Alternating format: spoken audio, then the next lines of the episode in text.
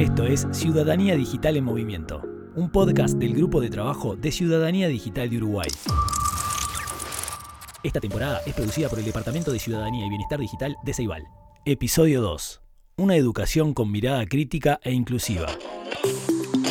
Para mí la definición de la ciudadanía digital está conectado cómo participamos los sujetos en esa construcción de un lugar donde tiene que haber ciertas reglas, donde para eso necesitamos personas informadas, pero también críticas. ¿Vivimos en una sociedad digital? Sí. ¿Todos somos ciudadanos digitales y ciudadanos digitales? No. ¿Qué, define a una persona para que sea ciudadano digital y no lo sea? No solo el tener el dispositivo, sino el saber usarlo. Saber usarlo no en términos reproductivos, sino transformarlo. Saber autogestionarse, tener una identidad digital.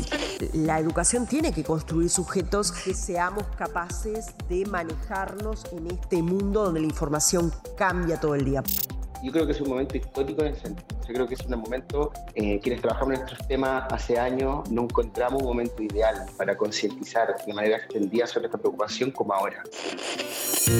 Derechos, brechas, oportunidades, habilidades digital, participación, responsabilidad, cultura, redes sociales, inclusión, pensamiento crítico, conocimiento, información, accesibilidad, apropiación tecnológica, seguridad, activismo, gobierno electrónico, ciberbullying, comunicación, oportunidades damos la bienvenida al segundo episodio de la temporada 2 de Ciudadanía Digital en Movimiento, denominada Educación y Construcción de Ciudadanía. Mi nombre es Laura Pedrosa y junto a Felipe Montes acompañaremos el desarrollo de estos cinco episodios. Hola Felipe. Hola Laura. Como mencionamos en el episodio anterior, en esta temporada nos enfocaremos en la relación entre educación y ciudadanía digital, buscando aportar a la formación de docentes y otros actores del ámbito educativo sobre esta temática. ¿Cuál es el rol de la educación en la construcción de ciudadanía digital? ¿Qué acciones podemos implementar para promover ciudadanía digital desde la educación? Para responder estas preguntas y otras relacionadas, invitamos a docentes, referentes de la sociedad civil y académicos para que nos aporten su visión. Nuestra primera invitada es Rosita Inés Ángelo. Rosita es profesora de Historia y magíster en Educación.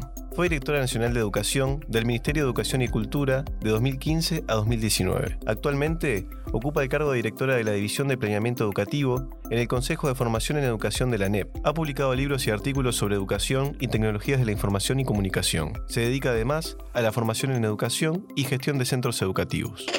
En su primera intervención, Rosita nos da la perspectiva de una educación cuyo rol principal es la construcción de ciudadanía. Desde su visión, la educación debe abordar la construcción de lo común, atendiendo a temáticas complejas, siendo lo digital una de ellas. Escuchemos sus palabras. Yo creo que la educación tiene como objetivo construir eh, los conocimientos que son socialmente relevantes, por algo nos ponemos de acuerdo en cuáles son las currículas, pero hay un sentido fuerte de la educación que además en Uruguay está ligado a nuestra concepción de educación, que tiene que ver con la construcción de ciudadanía. Para nosotros el sistema educativo nació vinculado a la construcción del Estado-Nación, de construir ciudadanos, y tiene que ver con la construcción de lo común. O sea, el espacio educativo es un espacio donde yo eh, construyo la trama de sentidos que me permiten vivir con otros cuando uno llega al sistema educativo, trae un capital cultural que que construyó con su familia, que tiene que ver con los sentidos, con las creencias. Y el sistema educativo es el lugar donde vos empezás a convivir con otros y empezás a darte cuenta que lo que vos traes eh, enlaza, ¿no? Y esa es una de las funciones. La escuela construye lugares comunes, desde la lengua, ¿no? Que fue uno de los grandes desafíos, la lengua, que es el espacio común, eh, el conocimiento de los marcos normativos donde nos movemos, pero también una subjetividad común, de qué significa ser parte de una comunidad que tiene una identidad común. Y me pone en contacto con otros, me pone en contacto con otras personas, me pone en contacto con, con otros en el más amplio sentido, con otros géneros, con otras eh, maneras de habitar el territorio, con otras creencias. Entonces, eh, la escuela eh, construye esa trama y construye la capacidad, que no es menor, de eh, este, mirar problemas complejos. Ejemplo claro tiene que ver con las cuestiones digitales, ¿no? Me parece que ahí hay un, buen ejemplo. Yo puedo tener y llego a, la educación con ciertas capacidades de uso, de tecleos, como digo yo, uno sabe, la educación tiene la tarea de complejizar eso, de, de que vos pienses qué qué hay detrás de esto que vos estás haciendo, quién lo programó, yo puedo programar, eh, entender que no es una actividad neutra, que detrás hay intenciones. Complementando lo mencionado anteriormente, Rosita destaca la importancia de construir, desde la educación, sujetos críticos, en un proceso que no está exento de tensiones, preguntas, situaciones que interpelan los diferentes actores de la comunidad educativa. Escuchémosla. Entonces, los sistemas educativos tenemos la obligación de construir sujetos críticos que por lo menos le demos algunas herramientas para ver y para sacarlos de esos espacios cómodos y ponerlos en contacto real con que hay otras miradas. Y a veces eso es una cosa que no es fácil ni es cómoda. Cuando en la escuela vos te dan una idea que no es la que vos traes y te interpela, y para los docentes construir eso es un lugar de ruido, porque es mucho más fácil moverse en el espacio cómodo del que acuerda. Y por eso también existe este debate en torno al sistema educativo, porque el sistema educativo tiene temas que me interpelan, a mí como familia, a mi mm, comunidad, a mi ciudad, y sí, porque es un espacio en el cual construir construir miradas críticas, es, siempre hay un lugar donde nos incomoda. Entonces yo creo que uno de los roles del sistema educativo es eh, que la ciudadanía digital esté eh, interpelada, esté habitada por sujetos que tienen esa capacidad de no solamente ser consumidores, que son sujetos que teclean, sino que también miren críticamente y construyan. Nuestro segundo invitado es Pablo Rivera. Pablo es profesor del Departamento de Didáctica y Organización Educativa de la Universidad de Barcelona, doctor en Educación y Sociedad por la Universidad de Barcelona y doctor en Sociología por la Universidad de Zaragoza. Además, tiene un postdoctorado de investigación en la Universidad de Wisconsin-Madison. Es profesor invitado de la Facultad de Educación de la Universidad Andrés Bello en Chile y de la Universidad Ort en Uruguay. Es miembro del grupo de investigaciones Brina y miembro colaborador de la ONG Faro Digital. Su actividad investigadora se centra en las políticas públicas de inclusión digital, plataformas digitales en los centros educativos y la educación algorítmica. Ante la pregunta sobre el rol de la educación en la construcción de ciudadanía digital, Pablo responde lo siguiente la, escuela como, ente, ¿qué rol cumple la ciudadanía digital? Ojo con, ese tipo de responsabilidad que otorgamos a la escuela, porque el rol de la escuela en las clases no acomodadas, acomodadas y muy acomodadas es sumamente diferente. No partimos del mismo, de la misma base. Aún así, eh, y esto te lo digo así como una escuela en un contexto socioeconómico bajo, por inercia, y esto ha pasado en la pandemia, hay estudios que lo, que lo demuestran tanto en Iberoamérica, uno liderado por el Banco Interamericano de Desarrollo, otro en España, liderado también por el Grupo de Investigación IEP. Hay, hay muchos estudios en general que mostraron que justamente lo que desnudaba la, la pandemia del COVID durante este proceso era algo que aquí en Europa se pensaba que estaba solventado, era la, ausencia de equipación digital, por ejemplo. Y no solamente de dispositivos, sino también de acceso a plataformas, con comprender la plataforma, saber usar a nivel básico la plataforma digital con la que se funcionaba, por ejemplo, la continuidad del sistema educativo a nivel eh, virtual. La, mm, la tarea de la escuela en ese contexto social, eh, exigirle que además construya ciudadanos digitales es difícil, es muy complejo. Por tanto, ¿por qué? Porque la escuela tiende a ser el foco donde, de donde mucha parte de la población más segregada a nivel de ingreso económico logra acceder al dispositivo digital y a la tecnología, a tener internet, en su casa no los tiene. Sé que Uruguay es un caso excepcional, sobre todo en primaria, no en secundaria. Sé que es un caso excepcional, pero en el mundo en general es así. La escuela en la clase eh, media tradicional es una escuela donde tú puedes aspirar a que eh, la, escuela, la, institución educativa, los centros educativos, tanto primaria como secundaria, aporten una comprensión mayor más amplia del mundo digital en sus estudiantes en su alumnado y en el docente. Y luego en eh, la, clase, la escuela de la clase alta tú podrías apostar, por ejemplo, que la escuela ayudase a generar un sentido crítico también en torno a quiénes son los quienes cuentan con los privilegios y quiénes no. Entonces, en este sentido yo no, no podría hablar de la escuela como un ente, podría hablar de escuela en estos estratos, sí. Eh, en uno el foco está en la, la, equipación, el equipamiento digital y físico, en otro está en torno a hacer comprender mejor eh, las posibilidades de su uso. Partamos que en la escuela, en la clase media, en la clase alta, eh, está conformada por familias que ya tienen la mayoría de dispositivos en su casa. Y el tercer estrato tiene que ver más con el poder hacer que la, clase acomodada esté más situada en torno a quienes tienen los privilegios y quienes Por lo tanto, yo haría esa, distinción.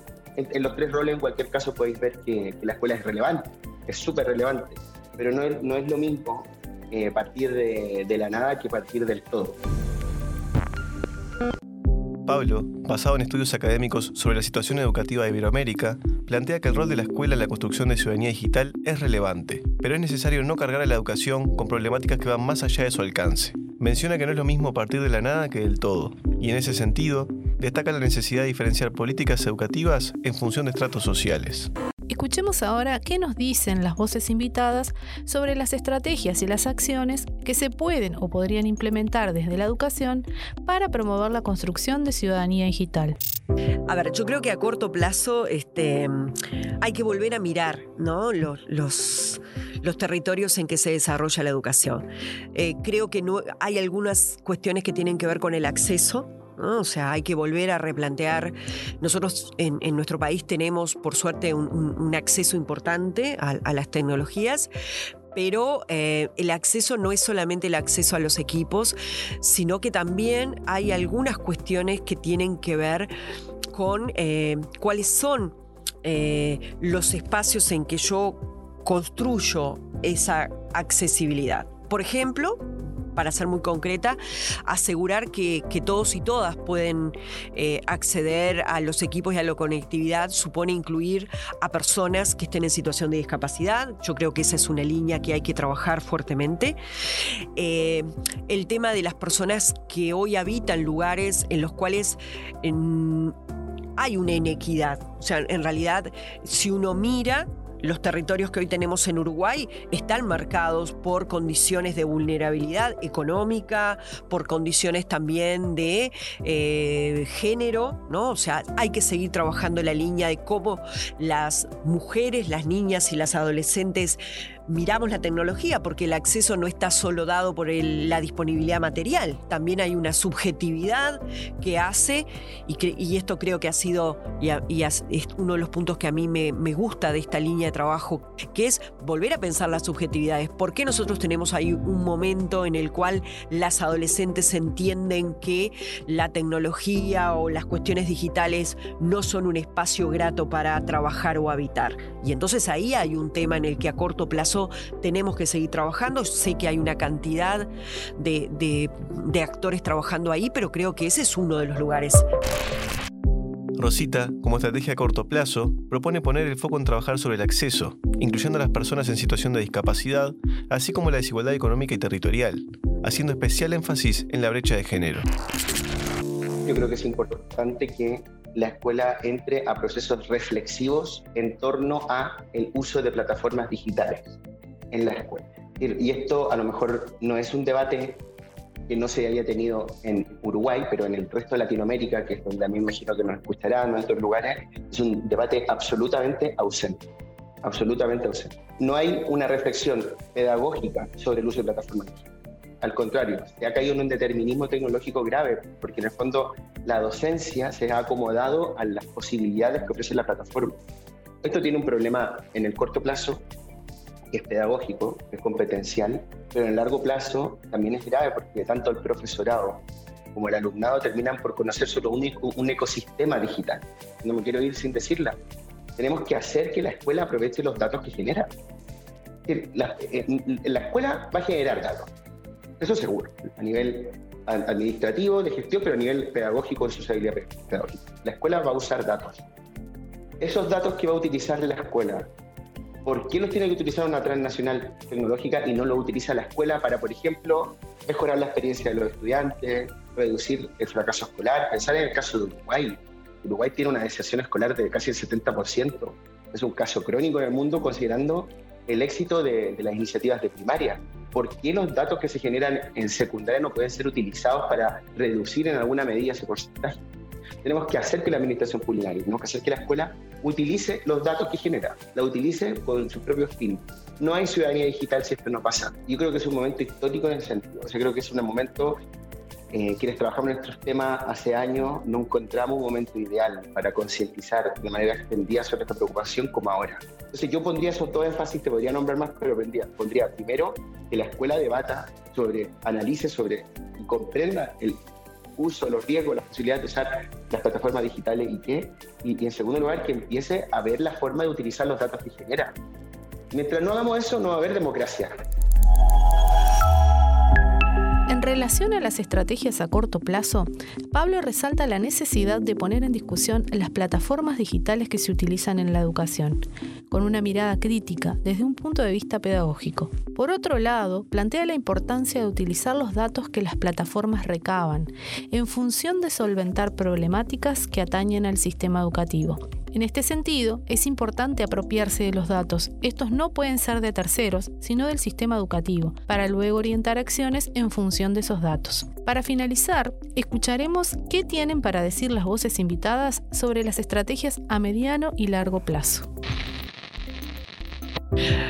Bueno, yo creo que los, a largo plazo, en primer lugar, desde la definición de políticas públicas ¿no? que, que, han ido este, estableciendo, eh, y me parece que eso es una de de los marcos y que uno puede decir, bueno, tenemos políticas públicas a largo plazo, eh, mirarlas, volver a mirar esta idea de que la ciudadanía digital forma parte de una política pública que supone eh, no solo un desafío para lo educativo, sino que está ensamblada en una mirada de país eh, que supone a largo plazo construir personas que podamos generar conocimiento, para esos espacios digitales en los que habitamos, que ese generar conocimiento no se reduce porque a veces eh, aparece como esta idea muy de, bueno, a ver, que, Uruguay forma para trabajar en, en, los espacios digitales, sí, es verdad.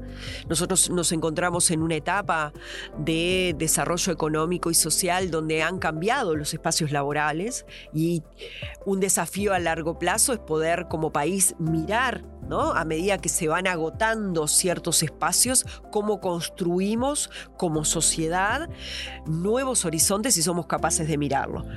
Pero va más lejos, va también a largo plazo en decir, bueno, a ver, como país, cómo construimos determinados espacios donde todas y todos podamos habitar. Y yo te diría que si yo me imagino a largo plazo, hay algunos debates que nosotros como sistema educativo tenemos que dar. Cómo los docentes nos formamos, no en lo inmediato, sino en estos grandes desafíos que el sistema educativo tiene. Construir un espacio común, como decíamos hoy, una gramática común. Bueno, ¿cómo eso lo pasamos a esos mundos digitales. Entonces, a largo plazo nosotros tenemos desafíos, que es como yo impulso eh, que una mayor cantidad de mujeres estudien ciencias, porque acá hay, temas que tienen que ver en una mirada, eh, incluso que respecto a cómo construyo conocimiento en ciertas cuestiones. Y creo que fundamentalmente también a largo plazo entiendo que asegurar el acceso, asegurar personas que generen conocimiento, pero también a largo plazo toma decisiones. Tiene que haber un espacio que nos permita eh, romper con la famosa, en el caso de las mujeres, eh, techo de cristal. Este, respecto a nuestro género, pero también hay un techo de cristal eh, respecto a cuánto las personas que habitamos estos espacios digitales tenemos la capacidad efectivamente de organizarnos y tomar parte de las decisiones que rigen ese mundo digital. Rosita menciona la importancia de reconocer y volver a mirar las políticas públicas a largo plazo ya existentes en relación a lo digital, destacando la relevancia de formar personas que puedan generar conocimientos para habitar los espacios digitales. En ese marco, plantea que la educación tiene el desafío de formar a sus docentes, lograr mayores niveles de inclusión y accesibilidad y mitigar la brecha de género, para construir espacios donde todas y todos podamos habitar. Escuchemos ahora qué nos dice Pablo. Creo que es importante pensar en iniciativas eh, bottom-up, es decir, que emerjan desde los propios centros, top-down, que, emerjan de la, administración pública hacia promover eh, la escuela, la ciudadanía digital desde el sistema educativo, pero que tengan un carácter interseccional. Eh, y, claro, desde la academia este concepto lo utilizamos mucho, pero en la política pública aún está bastante ausente. Entonces es difícil que eh, la ausencia del, carácter interseccional en estas políticas eh, permita que todas estas brechas de género, de segregación social, económica, racial, incluso no hemos entrado ahí, pero ya hacemos, hay mucha tela, también hay que cortar eh, es, difícil, difícil, que se reduzca, Y las políticas interseccionales tienen un carácter, una característica que es central. Deben ser bidireccionales, no pueden ser solo top-down, tienen que ser bottom-up, o tienen que ser políticas que empoderen a los colectivos minoritarios, que los hagan comprender. llegar a la escuela y ver que la realidad social de la escuela, de la escuela en un situado, en un entorno de alta pobreza, eh, sea solo reducirnos a, no solo, porque también eso tiene mucho mérito, pero aportar esencialmente infraestructura no va a reducir la brecha social que hay. Hay que aportar infraestructura técnica, digital, y hay que acompañar el proceso de asimilación de competencias. En relación a pensar las acciones a mediano y largo plazo, Pablo plantea que para promover la ciudadanía digital con foco en reducir brechas digitales, es necesario trabajar en iniciativas de carácter interseccional. Las mismas se deben generar de forma bidireccional, de arriba hacia abajo y de abajo hacia arriba, involucrando tanto a los colectivos de la educación como a la administración pública, buscando empoderar a los colectivos minoritarios. En este episodio nos acompañaron Rosita Ángelo y Pablo Rivera. Rosita nos habla desde su trayectoria docente, académica y de gestión en el sistema educativo uruguayo. Pablo, por su parte, ha estudiado en Chile, vive en Barcelona, investiga temas de educación y tiene una visión general de lo que pasa en los países de Latinoamérica y Europa, con realidades diversas que no necesariamente se asemejan a la uruguaya. Es interesante retomar las visiones de las personas invitadas sobre el rol de la educación en la construcción de digital, donde se visualizan algunos matices en sus planteos. Para Rosita, la construcción de ciudadanía es el rol principal de la educación. Pablo, por su parte, menciona que si bien el rol de la educación es importante, hay aspectos de la construcción de ciudadanía digital que trascienden a lo educativo, y en ese sentido no es una tarea que atañe solo a la educación, sino también a otros sectores del Estado. A su vez, hay dos elementos en común presentes en los aportes de ambos. La necesidad de desarrollar una mirada crítica desde la educación para construir ciudadanía digital y el abordaje de las brechas digitales.